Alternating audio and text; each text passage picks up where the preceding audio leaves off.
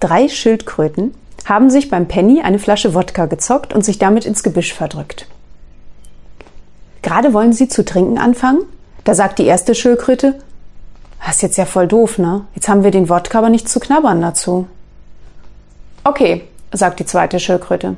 Ich gehe noch mal eben zum Penny und klaue ein paar Chips.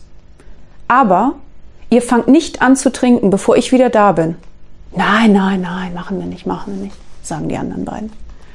Die zweite Schildkröte geht los. Die anderen beiden warten. Ein Jahr vergeht. Zwei Jahre vergehen. Drei Jahre vergehen. Weißt du was? sagt da die dritte Schildkröte. Wenn wir so einen ganz kleinen Schluck nehmen, das merkt die doch gar nicht. Da hören sie aus dem Gebüsch eine Stimme. Also wenn ihr so anfangt, ja, dann gehe ich gar nicht erst los.